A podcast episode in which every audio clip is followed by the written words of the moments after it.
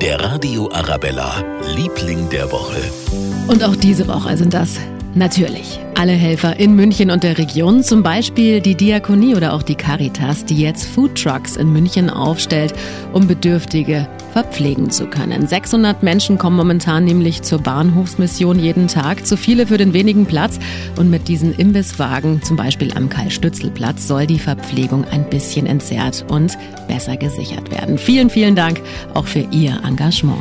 Der Radio Arabella, Liebling der Woche.